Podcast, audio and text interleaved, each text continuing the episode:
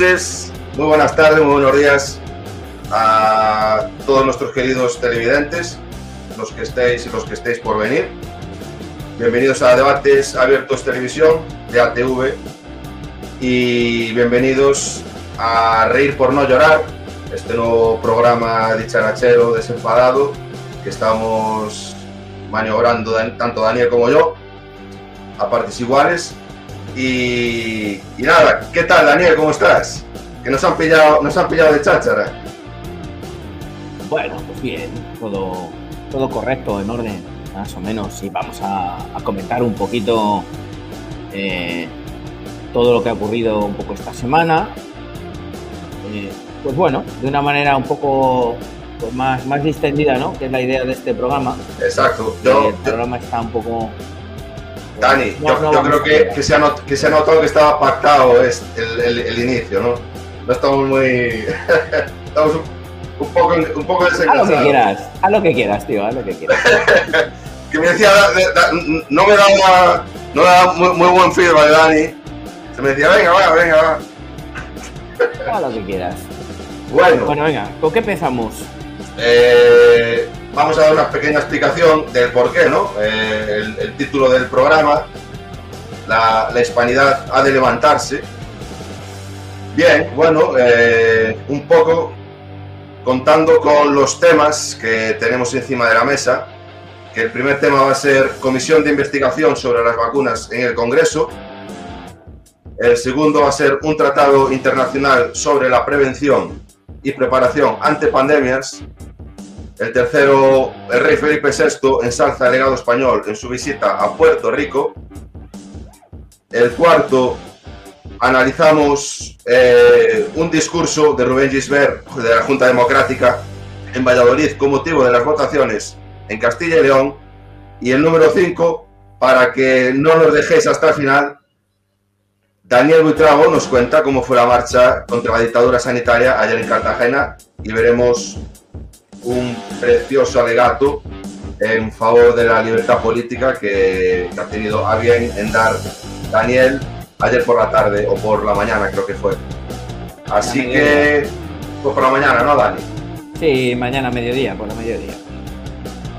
Vale, pues A yo ver. creo que eh, lo primero que vamos a hacer es comisión de investigación.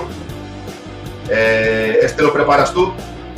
Sí, a ver, esto, esto creo que ha sido la comidilla de toda la semana, ¿no? El, entre comillas, el escándalo que ha habido. Vamos a ver si compartimos pantalla por aquí con este, con este hombre, con el Laporte, el Roselló Laporte este. A ver, a ver, vamos a compartir pestaña, Laporte, Rosselló. Una musiquita más calmadita. A ver, estamos aquí, por ejemplo, este, ¿no? Vamos a escucharle un poco lo que, lo- lo- Las que ha dicho. vacunas de Pfizer y Moderna no son verdaderas vacunas. Son fármacos basados en una tecnología nunca usada en terapéutica hasta ahora y menos en campañas masivas. De ahí que la vacunación masiva supuso un experimento global sin precedentes en la historia de la humanidad. Hemos entrevistado y revisado hasta ahora la historia clínica de tres participantes en ensayos clínicos, uno en el de Pfizer adultos, otro en el de Pfizer pediatría y uno en el de adultos de AstraZeneca, que han padecido de efectos adversos graves incapacitantes y que han sido literalmente desaparecidos de los informes de estos ensayos. Bueno, a ver, aquí la polémica. Vamos a poner a pausa este.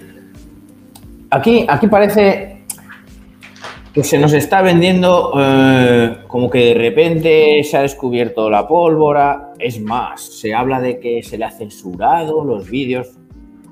Mentira, mentira, mentira, mentira. Todo mentira. No se ha censurado nada.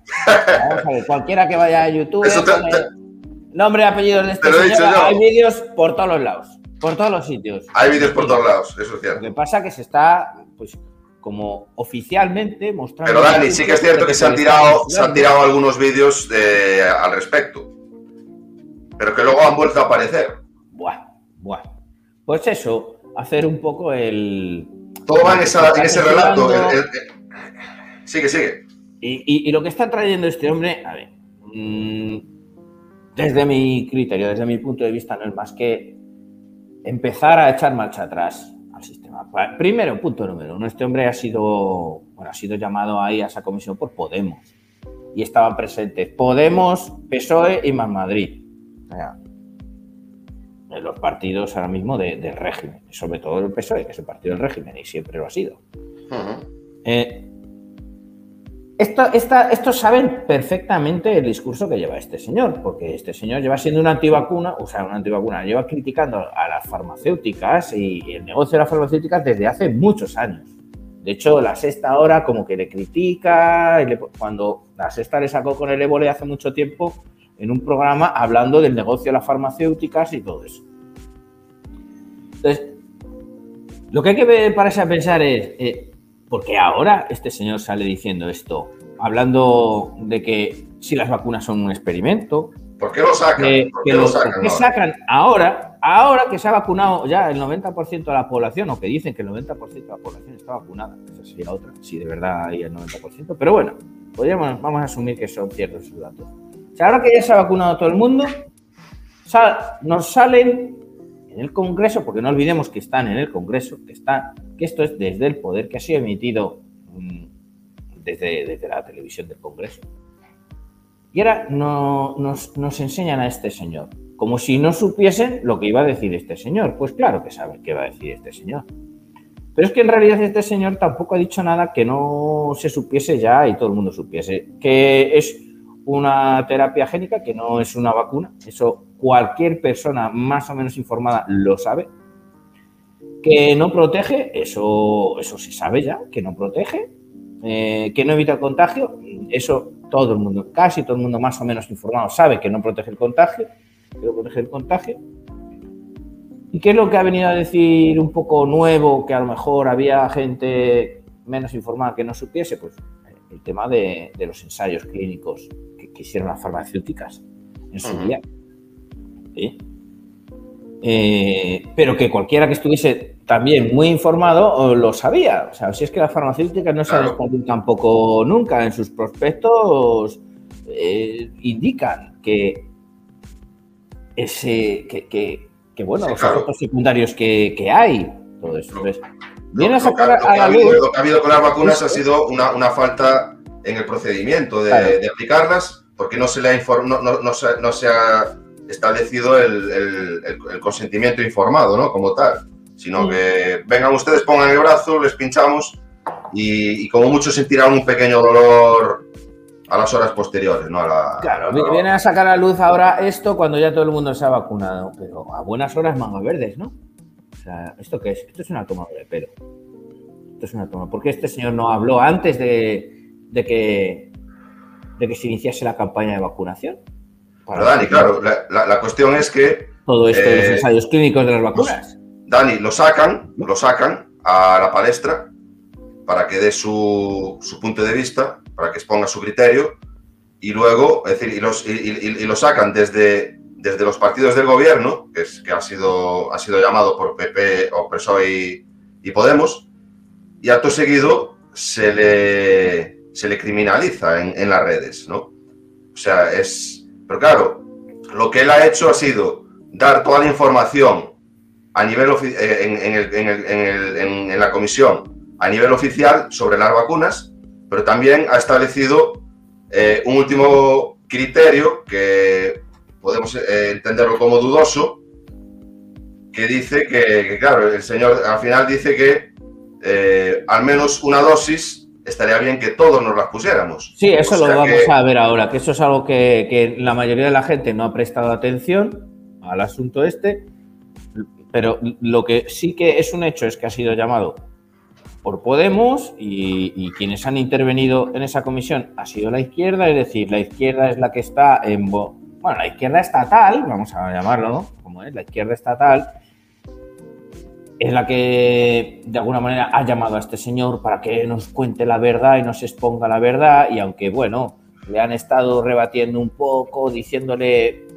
están reculando, están de alguna manera reculando para mmm, cambiar otra cosa, para cambiar otra cosa, porque saben, menos... que, saben que si siguen para adelante, pues al final, pues oye, puede pasar que también empiecen los camiones a salir a la calle. Y eso, Por lo menos lo que yo veo que, que hay, hay, hay, un cambio en el discurso, porque lo que se hace es, es, es, es eso mismo, es eh, eh, abrir cierta información que hasta ahora había sido vetada eh, y, y, calificada de negacionismo, neofascismo, terraplanismo y todos los ismos que, le podamos, que le podamos acuñar pero claro, eh, es que la clave está en que al final dice que pues estará bien que al menos uno, y yo lo recalco, al menos una vamos dosis, a oírlo, vamos nos, a la, no, no, nos, la, nos, la, y, y, no, nos la inyectáramos, ¿no?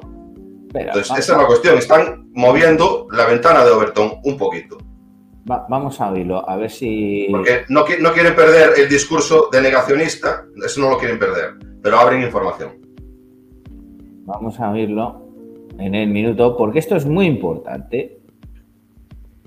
Que esto, esto no, se, no se ha escuchado.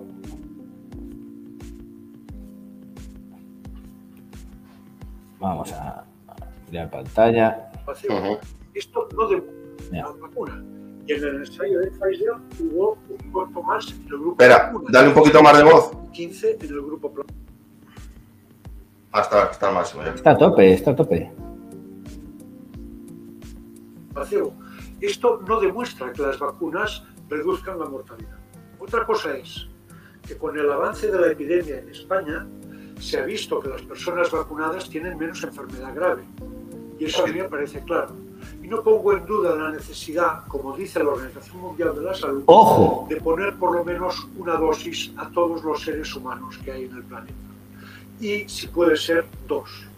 Ahora bien, o sea, que este supuesto disidente, después de habernos contado todo lo que nos ha dicho sobre las vacunas, claro. al final termina diciendo que se que como parece que los datos dicen, pero que, es que todos esos datos pueden ser manipulables. No, y, y, eh, y pero de, depende de qué datos, porque, porque claro, hay los datos, datos, y datos que dice es en relación a la gravedad, a una vez que te has eh, contagiado y estás en hospital, a que parece que los que se han vacunado que lo sufren eh, de forma más leve, es lo que viene a decir. Y, y, y como, como, los que lo sufren lo sufren de forma más leve, él recomienda el hacer caso a la Organización Mundial de la Salud, que recomienda que todo el mundo se vacune al menos una o incluso dos veces. O sea, nos está contando básicamente, ya después de que se ha vacunado el 90% de la población, todo esto que ya muchos sabíamos, que ya estaba ahí, algo que ya se sabía, tarde, mal, y luego termina diciendo, para confundir más, que nos debemos de vacunar. Oficializan, oficializan los riesgos de la vacuna. Claro, pero, efectivamente. Pero luego, eh, luego fundamenta, la vacuna, luego fundamenta este último, este, este último alegato en base a unos datos que, que habría, habría, esos datos estaría bien eh, cotejarlos con otros datos que muestran eh, es, pues que, que, que, no están así, ¿no? Y que eh, la gente que está en los hospitales mayormente es gente vacunada. Desde el poder político, mira, desde el poder político se está abriendo una puerta a que si salta el, un escándalo por efectos secundarios de las vacunas, es decir, bueno, sí, ya llevamos a este señor ahí que nos lo dijo, sí, sí, ya lo sabemos, pero es que claro, en su día no sabíamos, no lo conocíamos hasta que este señor no habló. Pero es que este señor habló después de haber vacunado a todo el mundo. Entonces van a decir, no, es que no se sabía, es que nadie lo sabía, ¿cómo podía claro. prever? ¿Cómo podíamos preverlo? ¿Cómo ¿Cómo se están lavando las manos, se ¿Cómo están lavando podíamos las saberlo manos. si no lo sabíamos hasta que este experto nos lo dijo? Pero claro, nos Exacto. lo dijo ahora, Se está- no se nos lo están lavando las manos con respecto a, a la información que anteriormente Claro. nos dieron sobre las vacunas. Para si empieza a haber A efectos secundarios, ellos lavarse las manos. No lo sabíamos hasta que este señor nos lo dijo. No lo sabíamos. No lo sabíamos. Entonces. Ahora, vale. Eh, está claro que esto es, no es más que una maniobra para empezar a hacer una desescalada, para empezar a quitar el tema del pasaporte COVID y, empezar a ir pasando a otra cosa. Está clarísimo. Y además eh, está liderada por los partidos del régimen, por el PSOE fundamentalmente. Por lo tanto, cuando se quiten todos los pasaportes COVID y todo eso, y, y de alguna manera se libere a la gente, eh, los créditos se los va a llevar Podemos y se los va a llevar el PSOE, que son los que, los que han dado esta información, los que han traído a este señor para, para iluminarnos a todos. ¿eh? Entonces, ese es un poco el análisis mm, pues de, lo que, lo que yo interpreto que ha ocurrido. Pero, es, pero esto último que hemos escuchado habido poco, porque hay que escucharse todo hasta el final para saber lo que este señor realmente ha dicho. Y este señor está recomendando que, que al menos el planeta entero se ponga una dosis o, o- o- y, y- y si son dos, mejor. Vale, pues nada, vamos a pasar a, a lo siguiente, ¿no? Vale, bueno, pues, pues sí. Vamos a poner un poquito de rock and roll. De cambio. Vale, el siguiente tema es. eh, un segundito. El siguiente tema es un tratado internacional sobre la prevención y preparación ante pandemias. Vale.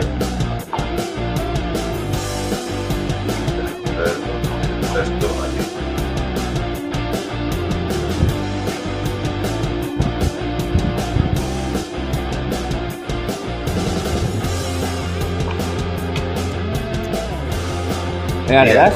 Eh, no, te tienes que quitar tú de compartir Ah, la pantalla.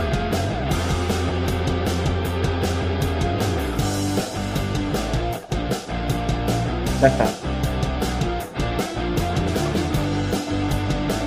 Vale, un tratado internacional sobre la prevención y preparación ante pandemias. Eh, bueno, un poquito lo que nos vienen a contar aquí, eh, básicamente es que la Asamblea Mundial de la Salud alcanza un consenso para poner en marcha la negociación de un acuerdo para luchar contra las pandemias. Eh, bueno, un tratado a nivel internacional. eh, en principio está la, la Unión Europea y me imagino que todos los países de la Unión Europea firmarán el tratado en el cual ante casos de pandemia será la OMS la que dictamine eh, el camino a seguir, es decir, la que, dicte las órdenes, y que de algún modo se establece como brazo político a nivel global a la OMS. Es decir, si bien a día de hoy ya estaba sucediendo por la vía de los hechos que se estaba eh, aceptando la, la, la guía o se estaba aceptando como guía a la OMS para, para justificar eh, las actuaciones a nivel político, pues lo que, lo que esto significa es que se le está dando a la OMS eh, una facultad política en, en- en- una connotación de, de pandemia, ¿no? Entonces ahí ya tenemos un poquito, yo creo que, que podemos vislumbrar eh, que se está gestando eh, o, o podemos estar viendo el nacimiento, ¿no? De esas supra o superestructuras que van a regir a las naciones a nivel internacional. Es decir, un- se está centralizando el manejo político de, de pandemias a, a Sí, en nivel materia, en materia A nivel sanitario, ¿no? en ma- en- en materia sanitaria. Bueno, Por lo que hemos visto eh, con la pandemia, que es que la gran de mayoría de las cosas han sido eh, pues eh, ges- gestión política pura y dura, control del relato político puro y duro, control de los datos con interés político puro y duro, pues esto es un, es un avance. No sé tú qué opinas, Dani. Hombre, sí, obviamente esto es un, un pasito hacia, hacia un poco, pues, ese, ese nuevo orden mundial, ese, este esa concentración del poder, ¿no? Dentro de organizaciones supranacionales, en este caso, utilizando el tema de las pandemias. Eh, bueno, a ver, eh, quieren pues unificar todo esto. De alguna manera nos están diciendo que van a venir más. o sea, de alguna manera ya nos están diciendo que si están tomando estas medidas es porque nos van a meter más pandemias. Eh, y, y lo que se cambia es que antes eran unas recomendaciones a que pasen a ser pues unas directrices y unos mandatos de, obligado cumplimiento por todos los países. Lo cual pues, es poner todo, toda la lucha contra una futura pandemia en manos de un organismo de gente que no sabemos qué clase de expertos tienen ahí, a qué intereses responden, y es dejar en manos la salud de la nación española en manos de un organismo supranacional que desconocemos los intereses que pueda tener. Claro, y que no tiene ninguna conexión a nivel, a nivel de interés con, con la nación. Claro. Que, que, nadie ha escogido o, no hay ningún, eh, ninguna cuerda de transmisión que, que, se, que pueda conectar lo que, lo que es la nación con lo que es ese, ese estamento supranacional. O sea que, bueno, es, es, un poco lo que tenemos en la Unión Europea, que es un tratado eh, a su vez que, que genera un gobierno europeo que nadie escoge, ¿no? Porque al final ninguna nación, eh, lo que entendemos por nación, lo que entendemos por sociedad civil, eh, nadie escoge a la gente que está en Bruselas. Bueno, a, los que están en, en, el Congreso tampoco, pero... Sí, no, no, es, es, un poco crear el mismo nivel de, no representación, pero a nivel supranacional. Sí, a nivel supranacional, efectivamente. Es subirlo una, una escala más en esta materia. Lo cual, pues bueno, mm, de alguna manera hace sospechar que, es posible que nos vayan a venir más pandemias. Yo he oído por ahí que, están hablando de una nueva variante del, SIDA también, y de que van a, meter, a tratar de meternos también vacunas de ARNM eh, contra la nueva variante del SIDA y contra el cáncer y cosas así. No sé si conoces algo de eso, pero vamos, que no me extrañaría que empezasen ya con ese rollo también, ¿sabes? Sí. Eso dio resultado en su día y... No sé, no sé a qué, atiende, a qué atiende que ahora vuelvan con el SIDA, pero bueno, a lo mejor, bueno, eso tampoco Tampoco vamos a, entrar en ello porque yo no soy, no soy experto en el tema. Pero, pero bueno, nos lo podemos imaginar, ¿no? Que, que todo, va, todo va en consonancia con, con lo que ya, ya vamos viviendo un par de añitos, ¿no? Mm. Pues mira, lo, que comenta aquí es que el 1 de diciembre de 2021, los 194 miembros de la Organización Mundial de la Salud, OMS, alcanzaron un consenso para poner en marcha el proceso de elaboración y negociación de un convenio acuerdo u otro instrumento internacional con arreglo a la Constitución de la OMS para reforzar la prevención, la preparación y la respuesta ante pandemias. Lo de la preparación de pandemias suena, suena bonito, ¿no? Se constituirá ahora un órgano de negociación intergubernamental que celebrará su primera reunión a más tardar el 1 de marzo de 2022, de 2022, perdón, o sea, ahora mismo eh, para establecer las modalidades de trabajo y los plazos. Y una segunda reunión, a más tardar el 1 de agosto de 2022, en pleno verano, para debatir los avances en el documento de trabajo.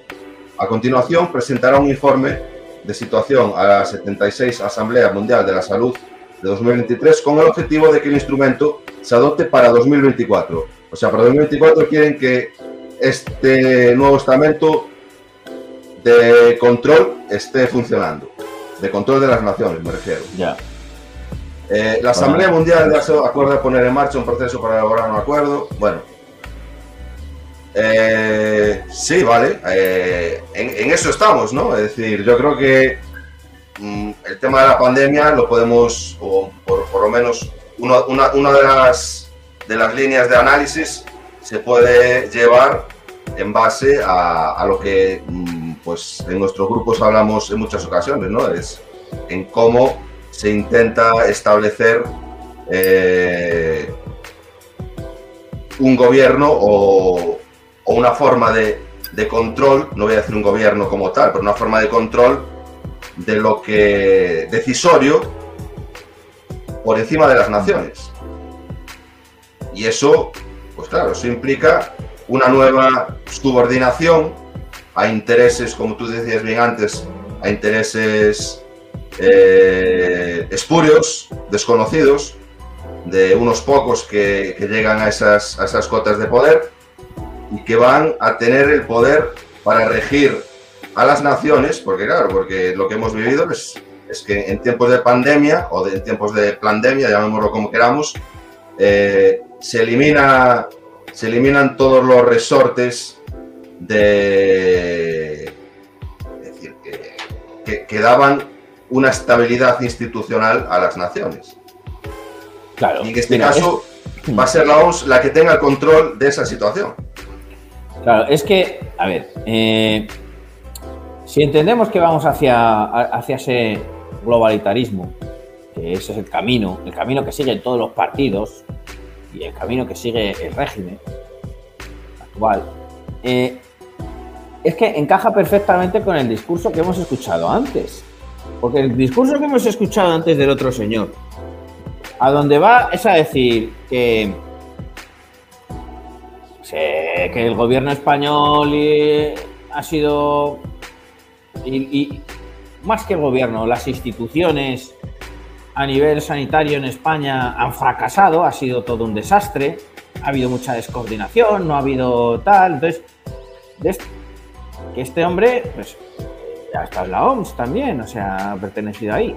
Entonces, claro, aquí va todo a que a, dárselo a este artículo que estás leyendo tú. Pero, pero ese, a ese nivel, de, la OMS, tampoco, Dani, pero a ese, sí, yo, yo, entiendo ese argumento, pero a ese nivel la OMS tampoco ha dado ninguna en el blanco, es decir, ha cambiado, ha cambiado su relato, ha cambiado ha habido una confusión también por parte de la OMS. Ha ido cambiando el relato, pero, pero de alguna manera ha sido incluso ha sido más prudente en tanto al uso de mascarillas, ha sido más prudente en, muchas otras cosas que, los propios gobiernos, ¿eh? no lo olvidemos. Hubo, un momento en que le tiró de las orejas a los gobiernos con el tema de las PCRs. Ha sido más prudente. Que las PCRs había que usarlas correctamente y eso fue en enero. ¿Cuándo fue? En, enero del año pasado, es decir, cuando ya había pasado las primeras horas y ya, la, cuestión ya estaba. la OMS tiene ahora mismo argumentos de sobra para tirar de las orejas y decir a todos los gobiernos europeos habéis sido unos auténticos incompetentes, unos inútiles, aquí lo mejor es que lo llevemos nosotros, que somos los que sabemos. Porque vosotros sois unos inútiles, hombre, son unos inútiles eh, aposta. Porque obviamente yo, vamos, estoy convencido que todo esto se ha hecho aposta. No hay más que... Pero es que cualquier cosa que cojas, cualquier detalle que cojas, como por ejemplo al principio, yo me acuerdo al principio cuando decían, cuando, cuando, cuando redujeron el número de, metros, ¿te acuerdas? Ya ha pasado muchos meses, pero en el transporte público. Reducir el número, el número de, vagones y, de trenes, eh, vamos a reducir el, transporte. Al revés, cuando si se supone que esto contagia, tendrás que aumentar el número para que haya más distancia entre la gente y no vayan todos apelotonados. Pero no, redujeron el transporte. O sea, cosas así. O que. O, el tema de, los niños, de, que los niños no fuesen al colegio.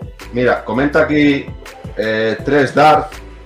Eh, entonces la agenda España de Vox es humo, estamos apañados.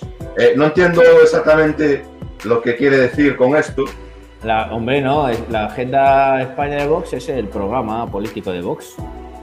Claro, ese programa político de Vox, sí, Vox eh, de alguna manera es un poco humo, sí. Obviamente es. Al final da apariencia de, pero. pero va a cabalgar en sus contradicciones, el tiempo lo, lo dirá. El tiempo lo irá diciendo. Oye, Carlos, ¿has bajado la música que hubo por ahí un comentario que decía que la música estaba un poco alta? Sí, la he bajado, la he bajado. Y también, eh, ya que estamos para, para corregir, que- quería discul- disculparme en nombre de- del programa porque en el aviso hemos puesto para las 6 y cuarto, pero ha sido un error porque estamos entre España y Reino Unido y la hora que se ha puesto ha sido la de Reino Unido, cuando tendría que haber sido la española. Que en España pues serían las, las 7 y cuarto. Así que disculpad por ese, por ese pequeño problema. Y, y nada, seguimos. Eh, sí, bueno, Vox es humo, sí, es, es humo en cuanto a que es un partido, un partido estatal, es un partido del régimen y veremos hasta dónde llega, o hasta dónde puede llegar, eh, hasta dónde llega su discurso y si alguna vez tocan poder, eh, qué queda de su discurso, ¿no? Es decir, ahí, ahí es cuando realmente veremos o nos encontraremos con las eh, incoherencias de... las Bueno, nos las estamos de- encontrando ya de todas formas. del, ¿eh? del partido, del Eh, partido Vox. Que este Abascal hablaba desde un principio ah, criticando las listas de partido, eh, que no había representación en España y todo eso, y yo no se le ha vuelto a oír hablar de eso, y cuando empezaron, pues para, era, eso lo, lo decían, o sea, eh, esta co- hablaban de eliminar la financiación de los partidos, de los sindicatos y todo eso, no se les ha vuelto a, a oír hablar de esto se presentarían las autonómicas que ahora mismo, a día de hoy, pues no es más que... Mira, sigue, si- sigue 3 de Darth. Eh, bueno, eh, muchas gracias por, por los comentarios. Eh, ¿Creéis entonces que es el mismo populismo que el que fue entonces con Podemos? Eh, sí, a ver, no, no es, no es la misma. No, no- Está no se por ha de la misma manera, porque eh, Podemos provino de un movimiento civil, que fue el 15M, y, y se hizo y se estatalizó ese movimiento en un partido político. Y Vox eh, ha nacido como partido y de, ahí se ha ido adhiriendo a, lo que yo vengo a llamar la, emergencia nacional, que no solo es, es una especie de emergencia de, de vol- de volver o, una emergencia de la conciencia nacional. Y yo creo que lo que ha hecho Vox ha, sido ir eh, aprovechándose de, de esa emergencia ¿no? de, de conciencia nacional eh, y, la, está adhiriendo al régimen, es decir, está modernizando el régimen a este respecto, Vox. Entonces, eh, sí, eh, de algún modo es el mismo fenómeno, es un fenómeno popular, pero que tiene las mismas características que Podemos, que cristaliza como partido del régimen, como partido estatal. Entonces, eh, m- muchas esperanzas no se puede tener de que cuando toquen poder eh, y, tengan que lidiar con la, con la, con la política de verdad, eh, ya veremos en qué queda pues todo este, todo este relato o, argumentario pro español, pro, pro nación, incluso ahora se le ven sesgos de, de negar la leyenda negra, de bueno, mm, un poco lo que, lo que, lo que, la, nación viene demandando, ¿no? Desde, desde lo más profundo de sí misma. Y Vox lo está aprovechando en ese sentido. Eh, cuando toquen poder, es, lo veremos. Bueno, pero aquí el hecho de que estén apoyando ya una monarquía que va con el roscón puesto, cuando ellos están contra el roscón, pues ya es una contradicción en sí misma. Aunque es verdad que ahora lo que vamos a ver del rey. A ti te ha parecido muy interesante, ahora lo vamos a ver, a mí no me parece tanto, tanto como para llamar al programa a la hispanidad de levantarse. Hombre, No, no, eh, pero eso no, no, no se le llama por, por lo del rey. Yo digo que con todo lo que, con las noticias que hemos tocado, con esta que estamos tocando, que es una, una estancia supranacional que, que nada tiene que ver, es decir, la- eh, es la hispanidad la que tiene la que tiene que hacerse, es decir, conciencia más que de, eh, conciencia nacional, eh, lo que tiene que, o lo que necesitamos que resurja de verdad es una conciencia de hispanidad para Sí. establecer los valores adecuados, sí. ya, Mira, ya no solo en España, sino ya no solo en la, en la España peninsular, sino también en la España eh, de ultramar, en la España habla- hablando de del otro lado del charco. si, si hay que hablar algo en positivo al re- a- a- con respecto a eso, es que de alguna manera, pues sí, apoyan el tema de la hispanidad y todo esto de, de- de la conciencia aunque, ellos suelen, aunque ellos suelen apelar más que a la conciencia, suelen apelar al sentimiento. Así, cuidado, De ahí el populismo. cuidado. Porque hay que apelar a la conciencia no a- de España, no al sentimiento. Pero bueno, eh, la conciencia la, la- la- la- la conciencia nacional la sostenemos los que defendemos eh, la libertad política, la conquista de la libertad política, que es sin la duda. nación realmente eh, se establezca como, como última decisora eh, a nivel legislativo. ¿no? Sí, los demás lo que quieren es recoger votos y puntos. Vale, Vale. pues venga, dale. Pon a ver qué ha dicho. Ya que has, ya que has, eh, introducido el siguiente Leticia- tema, pues eh, vamos, vamos a él. Sexto. Vamos a ver a Leticia Bueno. Sexto eh, eh, en Puerto Rico. En Puerto El Rico, rey mi amor. Felipe, Felipe VI ensalza el legado español en su visita a Puerto Rico. Es decir, mm, podríamos llamarlo también el rey contra la leyenda negra o bien un, bo- un Borbón contra la Bueno. leyenda negra. Yo, esto último, Polo es, y ya lo vamos viendo. esto último es lo que es lo que realmente me quiero, quiero que, que se perciba, ¿no? Que, que- que el rey de España, un Borbón, eh, ha, ha tenido un alegato en contra de la leyenda negra. Y bueno, vamos a ver lo que, lo que nos cuenta. Vale.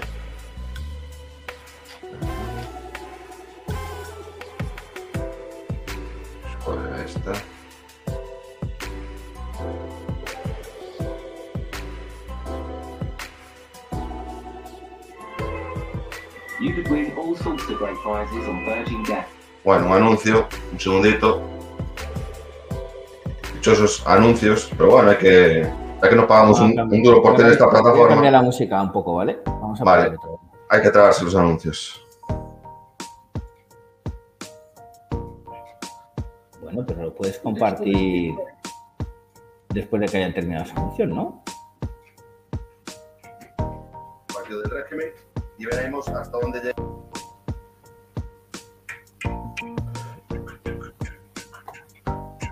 Vale. Pues el atajo. Vamos, que luego nos dicen que esto va lento, tío. Y bueno, pero la técnica es la técnica. Si, si estamos realizando a la vez que. Tenéis que disculparnos, porque estamos realizando a la vez que, que, que dirigimos el programa y bueno, pues tiene ciertas connotaciones. Os pedimos perdón por ello.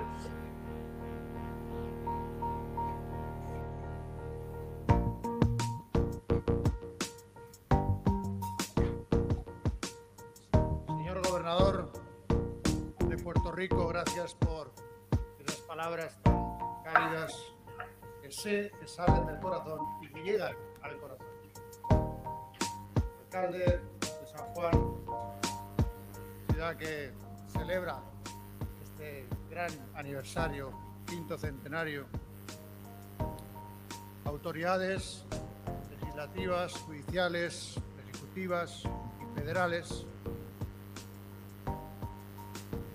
y tantas personas, hombres y mujeres que nos acompañan de la sociedad, de las instituciones del querido Puerto Rico, del querido San Juan. Gracias nuevamente, gobernador, por su hospitalidad y su afecto. En esta visita que sin duda tiene un simbolismo muy especial. Y además tiene muchos propósitos de futuro, como bien hemos comprobado en el día de hoy. Y junto a todas las autoridades y representantes de la sociedad civil, y todos los queridos puertorriqueños, gracias por hacernos sentir a mí y a la delegación que me acompaña como si estuviéramos en casa. Como dije públicamente esta mañana, al recibir con orgullo las llaves de la ciudad de San Juan de manos del alcalde Romero, me alegra de verdad, de corazón,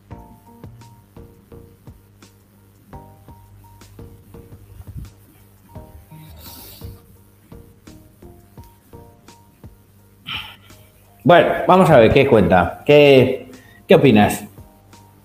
de esto? Contexto de esta historia. esta ¿Ha terminado ya? Se ha terminado ya, ¿no? de España en América. Un modelo donde los nuevos territorios se incorporaban a la corona en situación de igualdad con los demás reinos. San Juan formó parte de esa primera oleada de fundaciones, como la más temprana de Santo Domingo en 1496 y las posteriores de Panamá en el 19, La Habana también en el 19, Santa Marta en el 25, 1525, Cartagena de Indias en el 33 o Campeche en 1540. En estas históricas ciudades, España impulsó construcciones y edificaciones que hoy, más de 500 años después, siguen albergando las instituciones públicas y constituyen una parte indisoluble del patrimonio nacional. Estos muros centenarios son muros de España sobre la cambiadiza onda, por decirlo con palabras de un poeta sanjuanero, Evaristo Rivera Chevremont, en ese hermoso soneto que dedica a su ciudad, piedra angular de ese patrimonio común. Un patrimonio que en el caso de San Juan se ha sabido preservar a través de los siglos, por lo que mereció, como recordaba el alcalde, justamente ser consagrado y reconocido mundialmente con su entrada en 1983 en la lista del Patrimonio de la Humanidad de la UNESCO. La fundación de estas ciudades implicó la creación de instituciones de gobierno, la construcción de universidades, escuelas, hospitales, imprentas. España trajo consigo su lengua, su cultura, su credo, y con todo ello aportó valores y principios como las bases del derecho internacional o la concepción de los derechos humanos universales.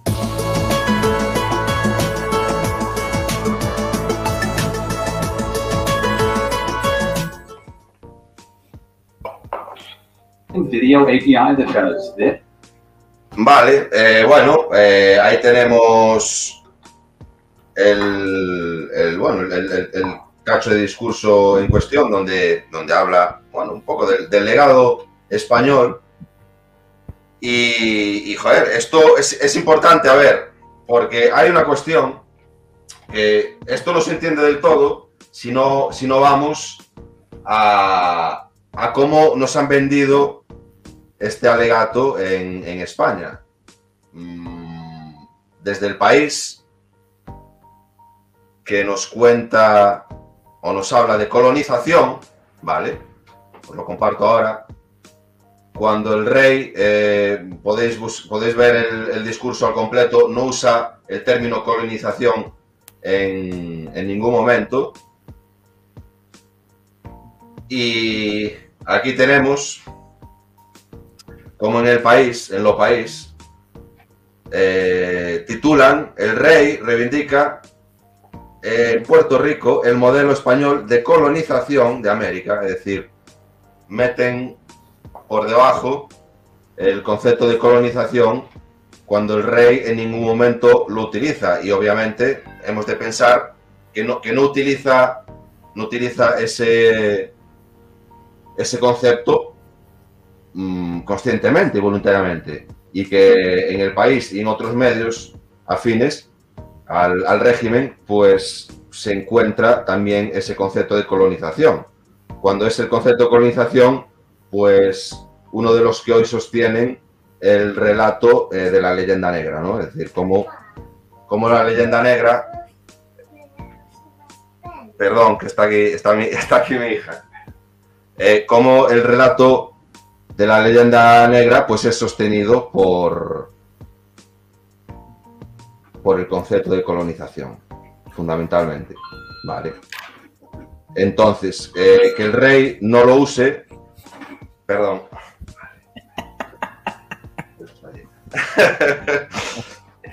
A ver, sigo Eh, yo. A ver, Sigue, mira, tu, sigue tu segundo. eh, sigo yo, no te preocupes. Hombre, a ver, obviamente no habla el rey de colonización, eh, como dice el país, cuando lo que en realidad se produjo fue una hispanización y una cristianización, no una colonización como tal, como dice. ¿Cuándo- ¿cuándo sería hablar de, hispanización o cristianización. Y, bueno, hombre, puede ser, hay que tener en cuenta el contexto, está en Puerto Rico. Y en Puerto Rico a los españoles se nos estima mucho, mucho. Yo estuve allí eh, hace, muchos años y la verdad es que se nos quiere, se nos quiere bastante. Yo creo que de los países de Hispanoamérica eh, es de los que más se, nos quiere Puerto Rico. Ellos se sentían muy orgullosos de sus raíces españolas. De hecho, hacen actualmente movimientos dentro de Puerto Rico para, para que Puerto Rico se convierta en una comunidad autónoma ¿no? de, España. Y, y, y, en ese contexto, obviamente, el rey tiene que hacer una declaración de este tipo. O sea, yo entiendo que esto no, no se debe más que al contexto. Eh, probablemente si esta intervención del rey hubiese sido a lo mejor, yo qué sé, eh, eh, a lo mejor en México en, o, en otro país, eh, o en Colombia, o ya no digamos Venezuela, que ahí no creo que vaya, igual pues había sido un poco de otra manera. Pero es que en Puerto Rico tiene que hacer esta declaración, porque es que no puede hacer otra declaración, prácticamente. Porque si, si no, los propios puertorri puertorriqueños se se le echaría encima. De hecho, yo creo que se la han escrito. O sea, esto está escrito. Este hombre, la declaración obviamente se nota que... Pero entonces, bajo, bajo, tu, bajo tu, punto de vista, el rey no, no, lee lo que va... Es decir, no lee anteriormente lo que va a leer. Sí, lo lee, pero él lee lo que le pongan y ya está. Punto. Tampoco... Él hace lo que le digan que tiene que hacer, lo que le pongan. No, y si tiene que firmar, y si tiene que firmar un indulto de los secesionistas, pues lo firma ya está. Mm, ¿Qué más le da? Bueno, a ver, yo, yo no veo, no lo veo tan así. Yo veo que el rey, pues, decide, obviamente, con, con interés, con intereses. Yo no creo que el rey decida absolutamente. Con intereses nada. propios, porque, es no, a ver, vista. vale, pero, pero yo estoy dando el mío y yo creo que lo que hace el rey es, en todo momento, mmm, navegar en base a, a sus propios intereses. Pero aún así, el hecho de, dar un discurso que niega la base sobre la leyenda negra, es decir, obviamente no hace todo un relato como lo puede hacer eh, Marcelo Gullo, mm, definiendo, o, como puede hacer eh, Roca Barea, es decir, definiendo principio, eh, desenlace y fin, ¿no? Pero, pero bueno, de algún modo se posiciona, ¿no? Porque este vídeo pues, va a ser visto en México y va a ser visto en Venezuela. Y es el rey no hablando de colonización. Le corrigen en España y le, añaden el concepto de colonización. Quiere decir que, que, esa es la cuestión y esa es, mm, bajo mi punto de vista, es una cuestión no baladí. ¿Vale? Es decir, eh, yo por lo menos entreveo en todo esto que el rey ve cierta posibilidad de que todo esto que está aún bullendo, y ahí mm, podemos añadir que si Vox, aprovechándose de, este, de esta emergencia nacional, que si Ayuso, que si todo, todos los escritores que a día de hoy están contestando a, a, los, a, los, a, todo el relato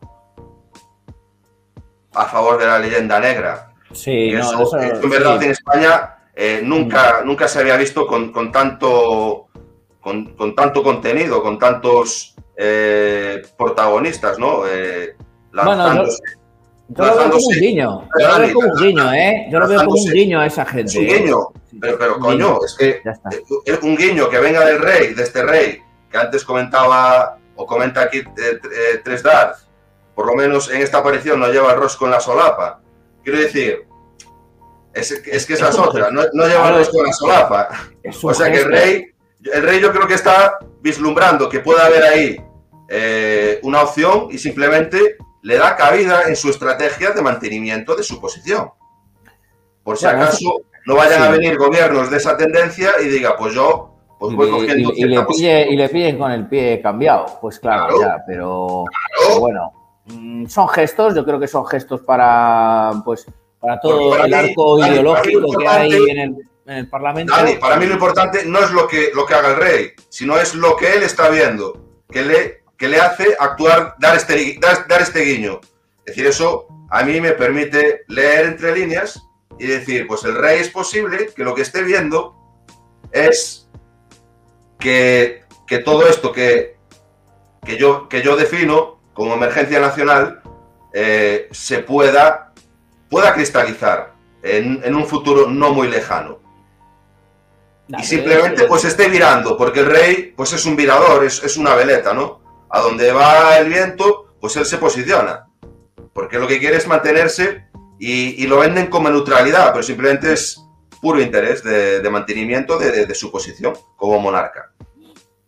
Bueno, sí, yo creo que es un gesto. El tema de. Además, estamos hablando de acontecimientos históricos del pasado, eh, no de la actualidad. Y bueno, él se puede permitir este tipo de gestos, incluso defendiendo la Agenda 2030, como defiende. Eh, se lo puede permitir porque está hablando de hechos pasados, históricos. Que... Pero bueno, y que es un guiño a la gente de Vox y que hay ahora. Yo no tengo ninguna esperanza en la monarquía, en los Borbones, en general, en toda esta dinastía. No, no, no, si, si, si yo, es que yo no estoy dando, yo no estoy diciendo eso.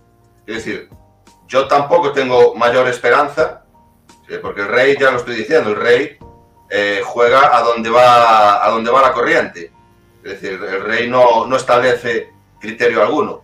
Pero que en este caso, como el rey no, no está obligado a establecer criterio alguno, simplemente lo que, lo que hace es posicionarse, pues que se esté posicionando de esta manera, bueno, a mí me permite entrever este, este relato que, que yo estoy, que yo estoy estableciendo y bueno, mm, ahí lo dejo para la posteridad. Vale. Ya veremos Dice, cómo. dice Quanon, dice Quanon que el rey es un miembro más de la leyenda. Sí, bueno, eh, es un Borbón, no cabe duda. Pero que un Borbón, es que yo es lo que digo, que un Borbón eh, vaya en contra de lo que su familia estableció, o, por lo menos eh, el relato de la leyenda negra se inició o, o se, o se le dio fuerza desde Francia para poder establecer a los Borbones en España, bueno, pues es un poco, sí, es, es jugar al interés para, para poder seguir en la poltrona, pero que va también en contra de lo que, de lo que, de lo que ha sido históricamente lo aceptado por las élites en España, que es un relato anti-español por pro leyenda negra, porque se acepta como propia la leyenda negra.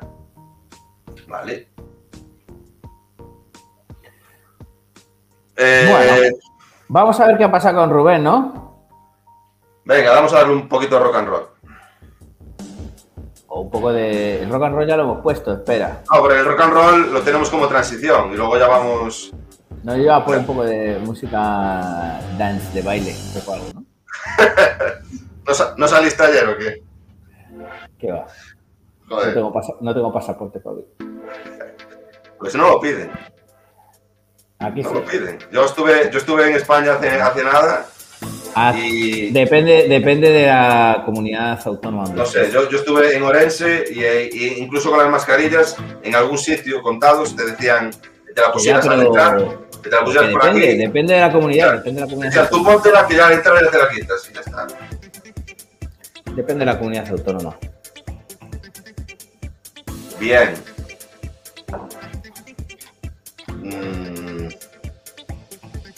Bueno, vamos a Junta Democrática, ¿no? Sí, dale un poco a Rubén, ponle ahí qué es lo que ha dicho en Valladolid. Bien, analizamos el discurso de Rubén Gisbert en Valladolid, Junta Democrática, Vamos eh, con motivo de las votaciones en Castilla y León. Vale.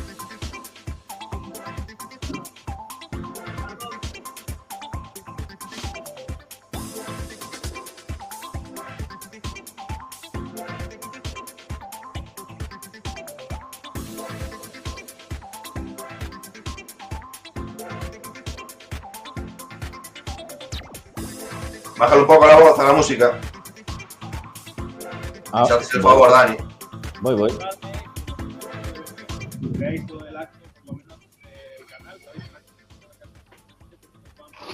Ahora se oye, se oye poquito porque no está con el micro, pero ahora se va a oír bien. Este es el, el problema. Avanza, avanza, avanza el vídeo. Entonces, Ah, nada, no, porque va, va mala señal y no lo quiero tampoco. Ahora va. Bueno, pues muchas gracias, muchas gracias a todos los que habéis venido hoy. Ha salido el sol en la Plaza de la Libertad de Valladolid. Un gran día como hoy. Muchísimas gracias a todos los que habéis venido desde lejos. Sé que algunos han venido desde Extremadura, diferentes puntos de España. Y tenemos a 500 personas también cubriendo el acto desde mis redes sociales. Bueno, en primer lugar, también agradecer a los agentes de la autoridad, los cuerpos y fuerzas de seguridad del Estado que están vigilando que el acto se desarrolle correctamente. Un aplauso para ellos, muchas gracias. Que han tomado, que han tomado también buena nota de quiénes somos. Para qué que- pelotilla que con la policía. eh. Y en primer lugar, quiero deciros que es una pena no haber podido estar hoy aquí con, con- con todos los invitados que teníamos, con las personas que iban a hacer hoy aquí una mesa redonda, hablando de los mecanismos pacíficos de deslegitimación y de los mecanismos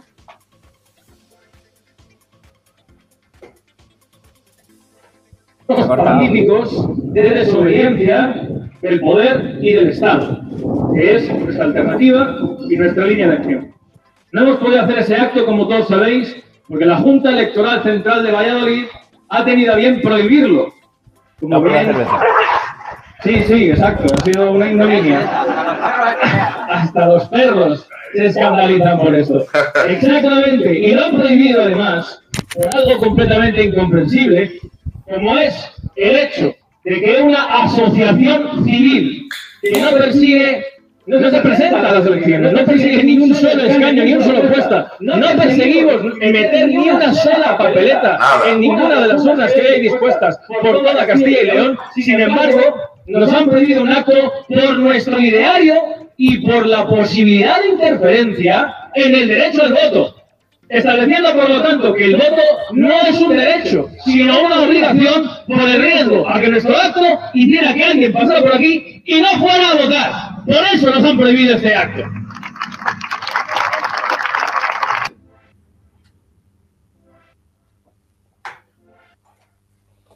Hombre, aquí hay que decir que Ya está. Aquí hay que decir que yo creo que Rubén ya sabía que se lo iban a que no lo iban a permitir el acto. Sea, eso yo creo que Rubén ya sabe que no le van a permitir el acto de antemano. Eh, bueno, Porque- pero una cosa- Porque una no, no es la primera cosa, vez, no es la primera vez. No sé Y si otra cosa es otra cosa. Carlos, no sé si recuerdas que ya en su día a don Antonio, a Trevijano, mm, cuando quiso hacer un acto también antes de unas elecciones, le- se lo prohibió también la Junta Electoral Central. La misma, claro. Lo mismo, exactamente lo mismo. lo Exactamente lo mismo. exactamente lo mismo. Pero quiero decir que si a don Antonio se lo prohibieron, pues obviamente a Rubén se lo van a prohibir. Rubén ya sabía que se lo iban a prohibir, pero bueno. Por supuesto, pero digo yo, sabiéndolo, aún así, eso, eso es lo que hay que hacer, que todo lo que se sepa Claro. que, que- que- que van a actuar de esta manera, hay que, hay que provocar al régimen. Hay que provocar Claro. para que siga cometiendo este tipo de actos Y exponerlo.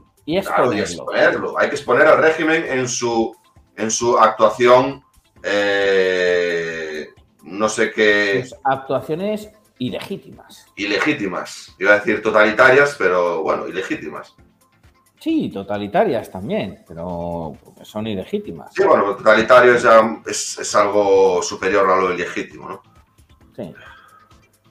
Pero bueno, cuanto menos eso, ilegítimas. Vale. Bien, pues bueno, aquí el contexto lo, lo tenemos claro. Son unas, unas votaciones eh, autonómicas en Castilla y León. Mm, régimen autonómico. Votar, votar o no votar en, en- en autonómicas, Daniel. ¿Tú qué opinas? Que tú ahí siempre tienes. No, de- yo desde luego que no votar nunca. No hay que votar nunca. No hay que No hay votar. que votar, hay que votar nunca, ¿no? Pero, pero en las autonómicas, el, el, argumento, el argumento que hay que utilizar a la hora de, de romper la papeleta, ¿no? Cuando se va al- a, la, a la mesa electoral y se dice, pues yo no voto en estas votaciones porque no existe representación, porque yo no realmente no escojo, simplemente estaría refrendando unas listas de partidos, porque no hay separación de poderes, porque no hay independencia judicial, porque no se escoge al presidente de manera directa, pero también hay que añadir el, el argumento en contra del régimen autonómico, porque el régimen autonómico es un, es un sistema que, que multiplica por 17 los gastos, los gastos estatales. La corrupción. Multiplica por simplemente 17 la corrupción. Simplemente para tener en la poltrona, en, en otra poltrona, a, a a 17 mamelucos con sus tropecientos de, de allegados, ¿no? Multiplica por 17 la corrupción en general. Exacto. Y, y si, si no hay que votar en general ni para unas generales ni para unas locales, pues menos todavía para unas autonómicas, que son Sí, la, no, ruina, yo lo la digo la veces- ruina de España. Vamos. Yo lo digo porque a veces se escucha el argumento de que nada, las autonómicas, pues depende, hay gente que, que tiene intereses más cercanos y, y pues ahí ya no hay que entrar tanto en si abstención o no abstención. Y, y yo creo totalmente equivocado este argumento, ¿no? Porque, ver, de- por, de lo que, por hecho- lo que acabamos de decir.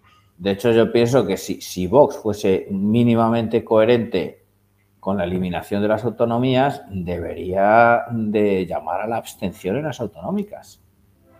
Si fuese un poco coherente. Igual que si fuese un poco coherente y quisiese y, y de verdad mm, estuviese en contra de la financiación de los partidos, debería de ser el primero de rechazar o de, de- de devolver o de alguna manera lo, lo que le dé el Estado, porque parece que es que les obligan, o sea, les obligan a recibir el dinero, no pueden rechazarlo, no pueden...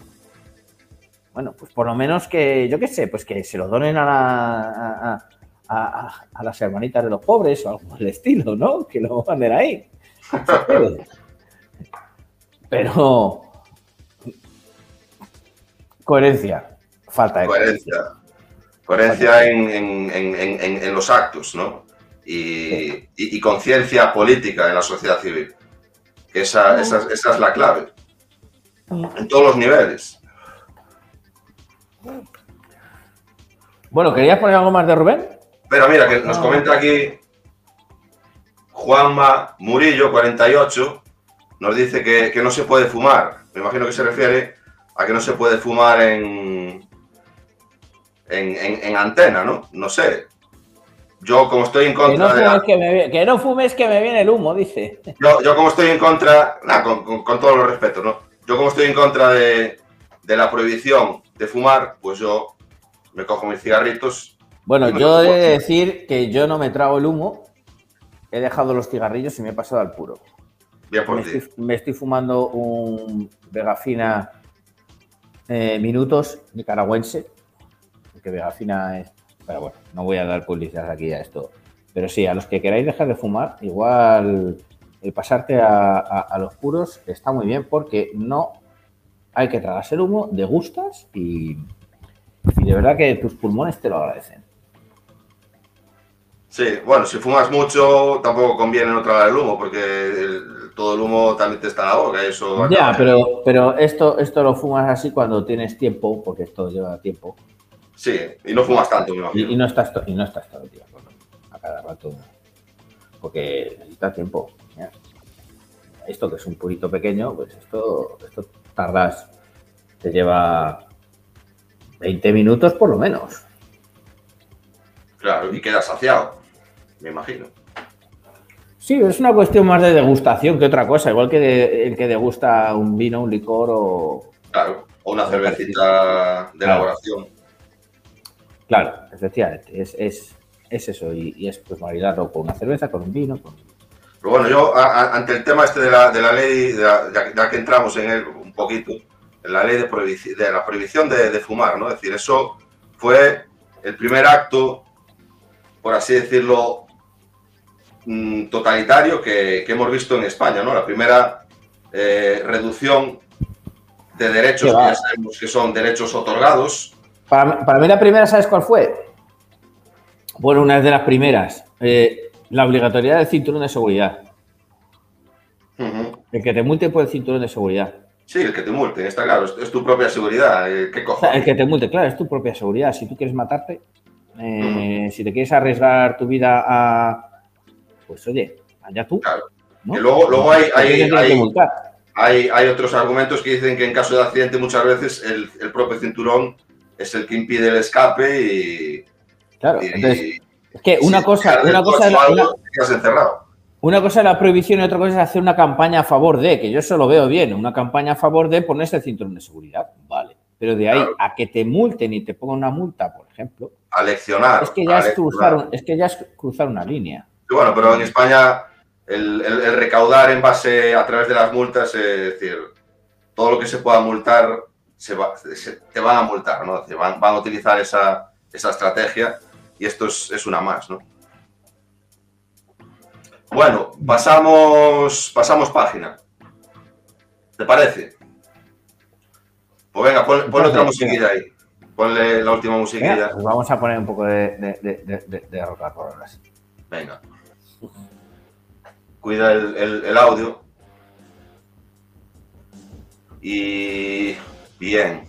A ver si pone más músicas aquí Si no, lo que tendrían que hacer en el stream ya en este. StreamYard, a ver si nos, si nos oyen, es permitir que, que añadamos nosotros músicas propias. Hombre, sí, eso estaría guay. Porque ya que pagamos, que menos, ¿no? Que poder añadir dos, tres temillas. Sí.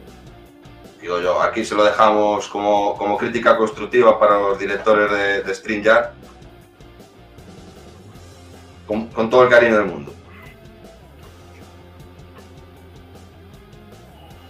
Bien, Vamos, pues vamos a ver. el último tema, como, como versa el rótulo, dice Daniel Ultrago, que lo tenemos aquí delante, nos va a contar cómo fue la marcha contra la dictadura sanitaria en Cartagena, a la que asistió ayer y que, bajo mi punto de vista, pues dio un, un speech, un, un alegato Bueno. muy, muy, muy interesante. Se hace lo que se puede. De todas formas, quiero decir que no ha sido solo en Cartagena, o sea, ha habido eh, manifestaciones eh, por, por otros sitios, en muchos sitios también. Ha habido en Madrid también y, y en otras partes de España. En Cartagena también ha habido. Vale. O sea que fue, fue un... Fueron marchas que, que se dieron en, en muchos puntos de España.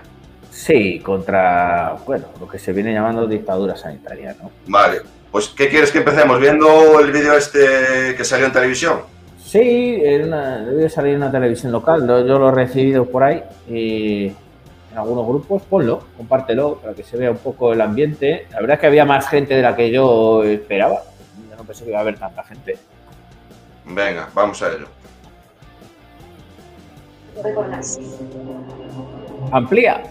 Y estas son imágenes de Cartagena hace tan solo unos minutos. Decenas de personas se han concentrado y movilizado por el centro de la ciudad para protestar contra la que es, dicen, esta dictadura sanitaria. Aseguran que se les, ha- les están arrebatando derechos fundamentales y que las vacunas sirven para experimentar con la población.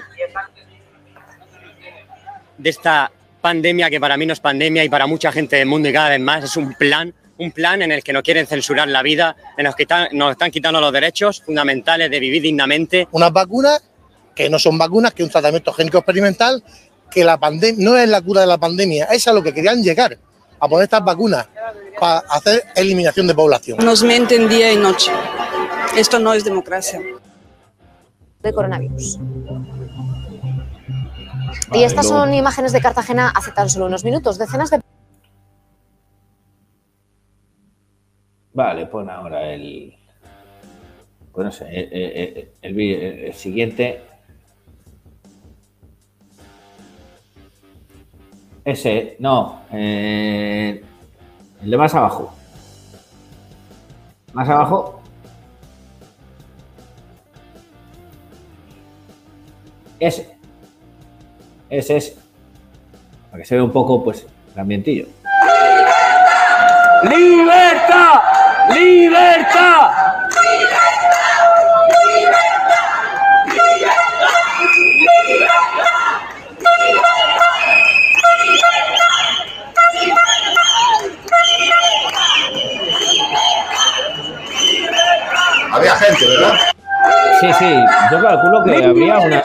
Ahí ando yo, en la cabecera. Yo creo, calculo que unas había más de 500 personas, yo creo, ¿eh? Había por lo menos 500 personas, pero no hagas caso, porque yo calculo muy mal estas cosas, pero yo creo que sí, que por lo menos 500 o más había. Vamos, que hicisteis un poquito de ruido. Sí, eh, a ver, es verdad que ahí había de todo, ¿eh? Porque agarraba el micrófono, este, el altavoz ahí. O sea, había gente, hubo gente que agarraba el micrófono hablando del grafeno, hablando del grafeno y de no sé qué. Y dice, pero bueno, por Dios, si esto ya no toca, si ya se ha vacunado todo el mundo. Sí, claro. ¿Qué más da el grafeno o no grafeno? La- la- ¿Qué más da? Hoy gente diciendo las vacunas bueno, matan, las vacunas matan, pero qué, pero si ya está todo el mundo vacunado, ¿qué quieres? ¿Matarlos de miedo o El discurso, el discurso tiene que ser un discurso político. coherente ya y, y- y de acuerdo a la actualidad, a lo que está ocurriendo? Si, si ya, ¿para qué vas a meterle miedo a la gente? Primero que no te van a a hacer caso si vas Claro, ese eso, eso es un Y rechazo. segundo, ¿eh? que si Si hay tanta alguien gente se ha vacunado, ese argumento ya, ya lo que genera es rechazo. no, no sirve, es que no sirve, no, no, no se adelanta nada, por ahí no se adelanta nada. Claro, hay que, hay que ir a lo que realmente eh, tiene importancia ahora mismo, que es el, el planteamiento político, y ahí es donde tú recaes, y, y yo creo que de una manera muy certera. Eh, Sí. Vemos todo el vídeo, son, son siete minutos, Eh, creo. me, me ofrecieron hablar la que lo organizó, que es Sofía, una mujer de aquí de los Alcázares, que es la que organizó esto. Un saludo para Lucía, que yo- o para Sofía, que yo también la conozco. Y, y bueno, pues yo agarré y espontáneamente pues dije un poco lo que me pues lo que me pareció decir y que creía que debía decir ahí delante de- del público. Pues, si quieres ponerlo. vamos a verlo. sometidos, que nos están quitando derechos. Y ojo, digo derechos, no libertades. Porque libertades no hemos tenido en realidad nunca. Nunca. Solo hemos tenido derechos que se nos ha otorgado desde el poder. Y como son derechos otorgados, nos los pueden quitar en cualquier momento. Como ha ocurrido con una pandemia o pandemia o lo que sea, o con cualquier otra cosa, o con el cambio climático, o con cualquier cosa que al poder bien. Y hay que mirar a lo más cercano que tenemos, porque es verdad que existen poderes económicos, financieros, muy arriba que dirigen a nuestros gobernantes. Muy bien, sí. Y, y podemos estar debatiendo de eso y hablando de eso todo lo que queramos. Y unos podrán decir que es verdad y otros dirán que son teorías de la conspiración. Pero hay que ir a, a lo, a lo que tenemos a la mano, a lo que tenemos más a la mano. ¿De dónde, so- de dónde salen las las leyes? ¿De dónde salen esas leyes? Esas leyes salen del poder legislativo. ¿Y dónde está ese poder legislativo? ¿Está en la nación? ¿Está en la sociedad civil ese poder legislativo? No, no. Está en el Estado. Y lo que hay que hacer, igual que ellos nos dividen a nosotros, lo que hay que hacer es dividir al Estado y separarlo y arrancarle el poder legislativo y devolvérselo a la nación, devolvérselo a la nación española de donde nunca debiera haber salido. Bueno, en realidad nunca lo tuvo, en realidad nunca lo tuvo. ¿Y eso cómo se hace? ¿Eso cómo se hace? Pues con una nueva, con una constitución. El problema que tenemos es la constitución española. Que no separa los poderes, que no podemos elegir a un representante de forma directa por distrito, solo nos dan a votar y refrendar unas listas de partidos. Y por eso, porque solo cuatro, cinco o seis jefes de partido son los que deciden lo que se legisla y lo que no se legisla, y lo deciden en función de sus intereses de partido, siempre, esos intereses pueden venir desde mucho más arriba, pueden venir desde desde el ver, como ha dicho uno, desde la trilateral, desde, desde de la Unión Europea, de, de donde sea. Es que da igual. Pero es mucho más difícil corromper a un diputado del distrito, a un representante que tenga oficina en el distrito.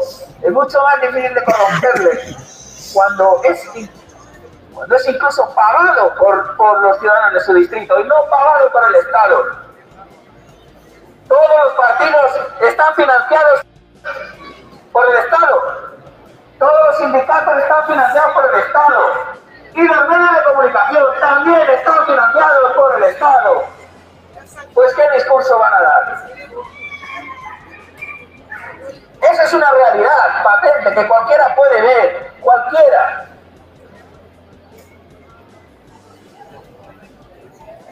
Por supuesto, con la connivencia de los medios de comunicación, que están no solo dirigidos por el Estado, sino dirigidos pues, por los fondos Winter, la bueno, todos los grandes fondos de inversión, ya sabemos, que participan también del negocio de las farmacéuticas y todo eso. Sé que todo eso. Pero ¿quién legisla? Pues legisla esa gente. En realidad las leyes vienen de esa gente porque no tenemos representantes, porque los ciudadanos no podemos decidir absolutamente en nada de lo que se legisla. En nada. Pero Entonces hay que empezar a apuntar bien. Hay que empezar a apuntar bien ahí. Hay que denunciar esta corrupta constitución que le da el poder a los partidos políticos, todo el poder. Y esa farsa que estamos viendo todos los días en el Parlamento. ¿Por qué es? Pues es por eso.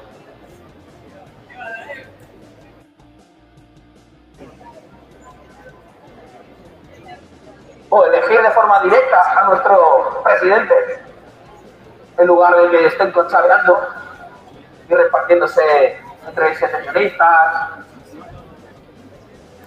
porque no podemos elegirlo de forma directa nosotros? Bueno, hay, hay que consagrando, quería decir gobiernos de coalición. ¿Qué justicia va a haber si no es independiente? Si los jefes de los jueces son hombres Viene siendo lo mismo. El poder entero, todo, está en manos de todos los partidos políticos. Ningún partido político va a querer cambiar eso. Ninguno. Ninguno. Y esto hay que arreglarlo desde la sociedad civil. Tomando conciencia, lo primero, y y denunciando la farsa de esto que llaman democracia. Denunciando a nuestra alrededor diciendo por qué tenemos lo que tenemos. Y está ahí, el primer origen está ahí. El resto de los países en, en- en Europa tienen el mismo problema, prácticamente. El mundo anglosajón algo menos, porque aquí sí hay representación política. No tenemos representación política, no tenemos libertad política. ¿Y eso significa libertad política? Poder elegir, poder tener una constitución hecha y redactada por representantes constituyentes, lo primero. Y lo segundo, poder que, que la nación pueda redactar muchas veces las ahí. leyes que quiere darse a sí misma a través de sus representantes del distrito. La financiación de los partidos políticos es pura corrupción. Pura corrupción política. Igual que la financiación de los sindicatos. Que se financien de sus, a- de sus asociados y de sus afiliados y que vivan de eso. ¿Por qué tenemos que pagar con nuestros impuestos a los partidos políticos?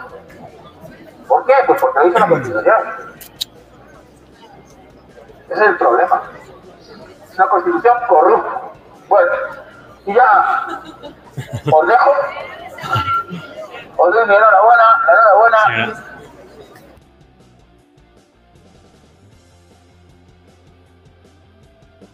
Vale.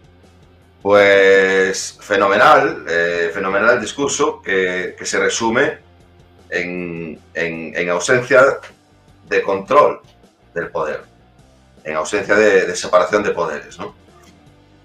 Que no existe, como, como ya sabemos. ¿Sabes lo que pasa, Carlos? Que, que cuando, hablas de, cuando hablamos de separación de poderes, yo creo que hay gente que eso pues no lo acaba de entender. Y, eso es abrir un debate entre si hay separación de poderes o no hay separación de poderes. ¿Sabes? Eso es abrir e- ese debate eh, entre unos y otros. Pero lo que, en lo que todo el mundo puede ver claramente, claramente. Vaya musiquita que me has puesto, madre mía. Macho. Ma- Más, del día de los enamorados, casi. que los pongas ¿eh? cariñoso. Y, y lo que. Y en realidad lo que. Lo que yo creo que deberíamos de incidir más es, es- es en el poder legislativo, es en, en las leyes, que es lo que realmente más nos afecta a nosotros. En- En sacar al legislativo del Estado. Bueno, ahí, tú sabes, ahí tú sabes que, mira, ahí podemos entrar, si te apetece, en ese debate No, que, no. que, que traemos tú y yo. No, porque no, es el momento, vamos a tardar, a tardar mucho. Yo sé que tú crees que el legislativo debe de formar parte. No, no es que deba formar parte. Yo, Estado, tal. yo, yo digo, yo digo que, el, que, el legi- que el poder legislativo como tal es un poder estatal, pero que tiene que ser manejado a través de la representación, a través de ese, de ese lazo con la, con la nación. Bueno, pues ese es, el paradigma, ese es el paradigma que yo creo que hay que romper. El poder legislativo tiene que ser arrancado del Estado. El Estado se tiene que limitar. un- el Estado tiene que limitarse única y exclusivamente a gobierno y administración. Punto. Nada Pero más. es que a sí. ejecutar, a ejecutar y administrar las leyes la nación le dicta. tú, defi- tú defines al Estado como, como un ente únicamente administrativo. Administrativo y ejecutivo. Y ejecutivo. Las dos cosas. Las dos cosas. administrativo y ejecutivo. Sí. Pero es que, es que la legislación eh, se establece, una vez cristaliza, se establece como, como elemento estatal, que es ejecutado. No, no es señor, ejecutado. no señor, boletín oficial de la nación, no boletín oficial del Estado, boletín oficial de la nación. Y cuando hablo, cuando yo digo que hay que civilizar al legislativo, estoy hablando de sacar, sacar del Estado al poder legislativo Yo también, lo, yo y también, yo también y entregárselo a la nación. Y con eso ya está diciendo muchas cosas, porque ya está diciendo un montón de cosas. No solo está diciendo, no solo estás hablando del diputado de distrito, como dice Demos, por ejemplo, que sí que está muy bien, pero ya de forma implícita está diciendo que ese diputado de distrito no va a cobrar del Estado. Es que va a ser el propio distrito el que le va a poner el sueldo. Es más, habrá distritos que le pongan un sueldo y habrá distritos que le pongan otro. Sí, no, sí, Habrá sí, eso, distritos donde le digan, este señor va a cobrar mil euros, este señor va a cobrar dos mil. eso es este perfecto, Dani, pero yo, yo a lo que me refiero es que... decide el propio distrito. Y es, Es un que- vecino. Mm. Pero yo a lo que me refiero es que en sí el Estado, como tal, comprende lo que es el, el- el- el poder, el poder ejecutivo, el poder judicial es que, es y el poder legislativo. Ese es el paradigma en el que vivimos actualmente. Y ese es No, el paradigma no, en el que el, se el nos paradigma... que- Mira, yo, yo, siempre te, yo siempre te doy este ejemplo, el ejemplo de, de un coche. Es decir, al volante del coche puede ir el Estado o puede ir la nación. Pero el coche sigue siendo coche. Porque cambies, el, porque cambies al conductor, no cambias la esencia de lo que es el instrumento. mira, escucha, yo. Creo que es, soy- que es un, es un debate... No, eh, no, no, yo, yo- yo no lo veo, yo, yo de verdad que no lo veo así, Carlos. Ahí podemos discrepar, y, pero yo creo que don Antonio hablaba de la civilización de los partidos, yo creo que hay que ir un poco más allá, yo creo que hay que ser incluso más exigente. A don Antonio no le escuché nunca hablar de la civilización del legislativo, solo le oí hablar de la civilización de los partidos. Es que si hablas de la civilización del legislativo, ya estás hablando de la civilización de los partidos de forma mucho más clara. Y, está, necesariamente, y- porque estás, sacando, y estás sacándolo al legislativo del Estado y limitando al Estado única y exclusivamente a dos funciones, que es administrar y ejecutar lo que el legislativo le ordena que ejecute. No, tú lo, que estás, tú lo que le estás diciendo es al Ejecutivo que únicamente ejecute. Eso es lo que está y diciendo. administre, y administre, Y administre. lo que el legislativo le está ordenando que haga. Exacto.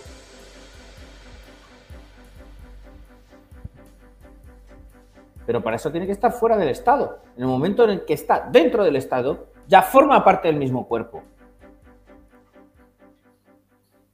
Y ahí ya puede haber, pues todo, pues, corrupción. Y ahí ya empieza la corrupción. En el momento en el que Dice, pertenece. dice, Quanon, dice Quanon, el cáncer está dentro de los partidos. No exactamente, no necesariamente este, está dentro de los partidos. Los partidos, como dice Dani, están civilizados. eh, no, no, no, no necesariamente va a suceder lo que sucede hoy con los partidos, que son donde realmente eh, se estructura el poder del Estado, la capacidad decisoria total del Estado recae en los partidos. Entonces, por eso mismo hoy tenemos una percepción tan negativa de lo que son los partidos. Pero los Ojo, y partidos quiero en sí- añadir algo. Y quiero añadir perdón, algo. perdón, perdón, pero los partidos en sí son a- agrupaciones eh, o, o nacieron siendo agrupaciones civiles Deberían ser así. Deberían ser. y, y nacieron siendo Deberían ser asociaciones. Civiles. asociaciones políticas civiles. Exactamente. Eso es lo que deberían de ser los partidos. El partido en sí no es malo. Es Y cuando hablo de civilizar al, al gente legislativo. juntándose por, por intereses o por Cuando hablo de civilizar al legislativo, estoy abriendo una puerta a algo más grande que civilizar solamente a los, a los partidos. ¿Por qué? Porque no necesariamente un diputado de distrito a lo mejor tenga que pertenecer a un partido. Y estoy Claro. abriendo esa puerta. Porque si hablamos solamente de civilizar, civilizar a los partidos, seguimos todavía en la cabeza de que es que esto solo puede funcionar a través de partidos, incluso que sean civiles. Dani, No necesariamente. Aún así, aún así tú y yo sabemos que un, un miembro independiente normalmente es que tenga una tendencia eh, muy clara para adherirse a un partido mayoritario porque vende mucho más estar en las filas de un partido mayoritario que no que estar como independiente. Lo de independiente se da pues en, en ámbitos menores, ¿no? Es decir, suele haber eh, mayor oportunidad para los miembros independientes en, Bueno. en- Cuando... por así decirlo, en, en el municipalismo o niveles más niveles inferiores a lo que es la circunscripción nacional. Pero no necesariamente cuando realmente existe una cultura de la libertad. Cosa que en Estados Unidos se ha perdido, se está perdiendo, debido a, la- influencia de los lobbies y de los medios de comunicación, igual que en el Reino Unido. Pero cuando existe realmente una cultura de la libertad, eso no necesariamente tiene por qué ser así. No Sí, ese, así. ese- ese es otro cantar ya. Lo que es la, la idiosincrasia, ¿no?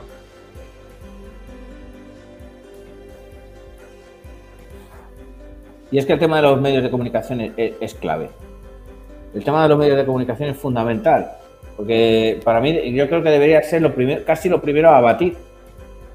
El el tema de la financiación a los medios y, y- y el ser consciente de que los medios están financiados por grandes corporaciones, por los grandes fondos de inversión, por un montón de intereses globalistas.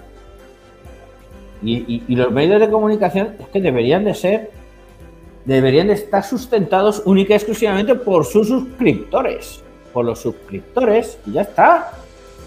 Y por la publicidad que tengan. Por la publicidad que puedan tener. Pero no por donaciones ni por un banco que le da porque Pero sí. este, este es otro debate muy largo también el que planteas, porque ya el otro día también estuvimos horas hablando sobre esto, ¿no? Es decir, sobre si realmente es posible establecer un equilibrio para que los medios de comunicación eh, no se vean absorbidos por determinados lobbies, que pues al final van a pagar la publicidad, van a decir, esta publicidad yo te la compro y te pago tanto si facilitas esta línea editorial y, y por ahí podemos seguir, ¿no? O sea que realmente yo no vislumbro a día de hoy un equilibrio, es decir, eh, que, que elimine totalmente esa, esa posibilidad. Sí que, obviamente, eh, hay que eliminar la financiación estatal de los partidos, pero eso no significa que de los partidos, de los medios de comunicación, pero eso no significa que realmente eh, vayamos a conseguir que, Correcto. que, que lobbies privados, es decir, que, Correcto. que intereses privados se hagan con los medios de comunicación y, y establezcan sus propios inter- intereses comunicativos o propagandísticos que vayan perfilando lo que es Correcto, con porque ese es el los problema. años, ese- la idiosincrasia de, de- de- de un pueblo. Claro, correcto, porque ese es el problema que hay en Estados Unidos. A través de los medios de comunicación, a través de Hollywood, a través de todo eso. ¿Eh? Netflix, todo eso. Y, y en el Reino Unido lo mismo. Claro. Ese, ese- ese es el cáncer que tienen allí. Es el cáncer que tienen allí, que están súper manipulados a través de los medios de comunicación. Porque, porque, porque esa, esa es la otra cara de la moneda. Pese, pese a tener formalmente una, en Estados Unidos, formalmente una democracia, aunque lo del Poder Judicial, eh, en fin, lo del Poder Judicial deja bastante que desear, todas las influencias que hay ahí. A ver, y una prueba de ello muy patente, cualquiera que conozca todo el tema del 11 de septiembre y todos los agujeros que hay ahí, no se sostiene la versión oficial del 11S y no se, no, no, no se ha investigado, no se ha abierto, se ha cerrado eso, se ha dado car- un carpetazo a eso que Tú cambió tú vas al paradigma. 11S, Dani, vas al 11S teniendo el 11M. No, yo voy al 11S porque está en Estados Unidos. O sea, lo del 11M, yo ya eso, nada, porque aquí. Pero estoy hablando del 11S porque está en Estados Unidos. Y Vale. eso se ha dejado ahí de lado y sí. Y, y- y- y, bueno, ha sido. O sea, cualquiera que investigue un poco en profundidad el asunto, judicialmente, Hay mucha- mu- mucho- No. mucho- muchas sombras, sin duda. Claro, claro, entonces cuando a mí me hablan de independencia de la justicia en Estados Unidos y ves lo que ha ocurrido en el 11S, eh, que bueno, pues eso daría para otro programa, eh, para analizar todo lo que ocurrió allí, todo, bueno, pues qué pasó en el Pentágono, el edificio es que 7 que se cayó, todas esas es- cosas, pues El, el tema es cuando, cuando entes privados eh, adquieren tal potencia que son capaces de manipular eh, las conciencias a través de, sus instrumentos de propaganda, eh, manipular las conciencias del pueblo, claro, ahí, ahí ya estamos hablando de una connotación, eh, no, no sé, pero es una connotación casi, casi de, de guerra sin ser guerra, ¿no? Es decir, lo que se está haciendo es utilizar un artefacto en tu propio beneficio y en este caso en contra de la nación. están eliminando la libertad de pensamiento, básicamente, porque los medios de comunicación se- son medios de, de opinión. Y Dani, De- de Dani, ¿cómo, haces, cómo haces para frenar eso? ¿Cómo- Es decir, porque si realmente le das eh, libertad de, es decir, para, para maniobrar a los medios de comunicación, claro, es decir, la única manera de evitar los lobbies, eh, tú puedes eliminar, mm, claro, es decir, controlar, controlar la, la- la financiación, pero ¿acaso no existe financiación B? Que también puede influir en las líneas editoriales y en lo que se cuenta. También, es decir, eso, como, eso lo frenas si, si existe un aparato de investigación lo suficientemente potente como para cogerlos en, en estos tejemanejes. ¿No? O sea, Mm. o sea, es decir, que tendría que haber esa herramienta potente de investigación sobre lo que son eh, las, las cajas B de los, de los medios de comunicación. Sí, hombre, eso se tendría. eh, eh, yo entiendo que podría ser materia legislativa o incluso materia constitucional de, de poner. de exigir veracidad a los medios de comunicación dentro de la Constitución. Sí, pero exigir Exigir es, como, es, como, es como exigir que todos podamos tener una casa digna. Eh, No, bueno, vamos a ver si no hay. es una, exigencia de, color. que a partir, que a partir de la veracidad, que si no se cumple eso, de- a partir de ahí haya ¿Quién establece, quién legislen establece la leyes veracidad? donde, oye, Dani, ¿quién establece la Pues veracidad? que, que cuando se dé una que cuando se dé una noticia se comprueben bien las fuentes, se compruebe realmente si eso ha ocurrido como dicen que ha ocurrido. Ot- y que se diferencie ahí, ahí estás llegando, ahí estás es llegando al Ministerio de la Verdad. Ahí estás llegando No, al Ministerio no, de la Verdad. que, ¿cómo se que no? que, que- que se no, que tú puedas llevar a, que tú puedes llevar a, a un juez, a un periodista por haber mentido. Y que, A y que, cuidado, que- O sea, tú hablas a posteriori. Y que el periodista, cuidado, cuidado con lo que digo, no sea que sea falso, porque si luego se demuestra que es falso, cuidado que yo voy a tener que pagar una multa. Vale. Cuidado, cuidado. Entonces, que se asegure muy bien de que lo que están diciendo es verdad. Y que cuando se emita opinión, que claramente se diga, esto es opinión, no es información, es opinión. Que Por no es ejemplo. lo mismo opinión que información. Por ejemplo, el tema de las redes sociales, eh, que si de repente Facebook o YouTube mismo empiezan a censurar contenidos que realmente ya no son una red social, lo que son es un medio de comunicación, que, es responsable de todo el contenido que establecen los, los miembros, o, los, sí, los miembros o los propietarios de canales en esa plataforma, que de algún modo lo que son son corresponsales de esa plataforma. Es decir, YouTube es el responsable de todo el contenido. Entonces, eso es lo que hay que establecer. Que si realmente, en este caso, ¿no? en el caso de las redes sociales, que si realmente empiezan a censurar, eh, les- eh, ya no so- ya- eh, su estatus ya no es de red social, su estatus es de medio de comunicación. Y, y- y entrarían a formar parte de esto que dices tú, de este control exhaustivo de lo que, de lo que dicen, porque eh, pueden recibir castigos contundentes si realmente hay una, hay una manipulación. Yo, yo creo que eso, eso, eso sería al. Eso hay que distinguir, como he dicho, lo que es opinión de eh, información. Y si alguien dice voy a dar una información de un hecho y no es cierto, no necesariamente YouTube tendría que pagar las consecuencias, sino la persona que públicamente ha, Sí, ha dado una información. Dani. Otra cosa es que diga, mira, esto es si opinión. YouTube- si YouTube te dice, que, esto es un rumor, me han contado que. Pero lo que pasa ahora es que YouTube te dice qué puedes y qué no puedes decir. Entonces YouTube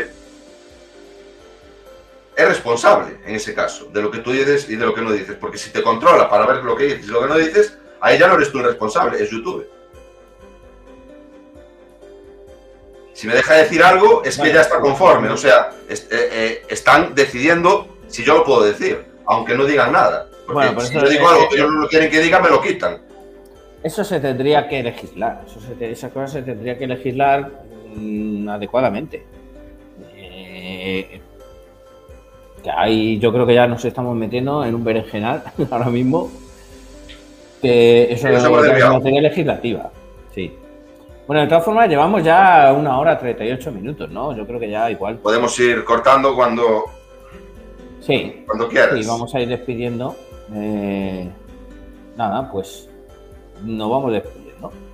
Vale. Bueno, pues, pues nada, Un- eh, Un besito para ellas, un abrazo para ellos.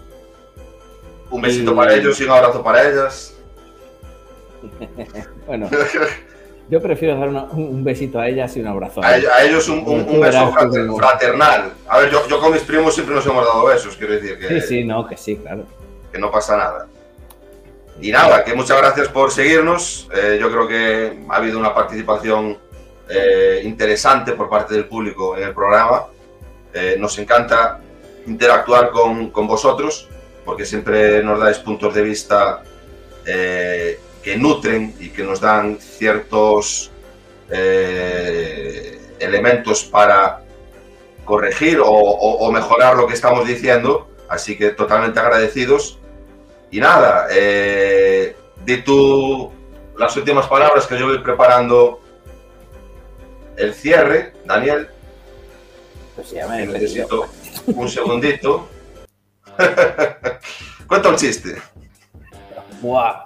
No, no, me, no, chiste ahora no. Te pongo rock and roll. O- Otro día. No, bueno, pues, pues nada, chicos, que seguimos ahí a pie de cañón. Eh, dadle al like si os ha gustado. Eso mismo. Suscribíos, dadle a la campanita. Recordad, eh, Seguidnos en todas las redes. Estamos en Spotify, estamos en Evox. estamos en Odyssey. Hay que darle caña al Odyssey, hay que darle Emitimos, caña al emitimos en directo en Twitch, en. YouTube, emitimos en directo en Twitch, en YouTube y en Facebook eh, este programa y luego eh, es subido directamente a, a Odyssey, así que si lo queréis ver en Odyssey también lo podéis Sí, ver. en, YouTube este, este programa se irá, ¿no? Eh, lo, lo- lo quitaremos, ¿no? Lo pondremos- Es cierto, este programa lo vamos a, a retirar de, de YouTube por lo que pueda pasar para evitarnos problemas en ese sentido. Y, y nada, lo dicho. Mm, Y colectiva. mineralizarse y supervitamin, supervi- no, vitaminarse y supermineralizarse. No lo olviden. Y es que no. ¿Dónde Y está? venga, vitaminas trevijanas y libertad colectiva. Lo dicho, un abrazo a todos. Os queremos. Adiós.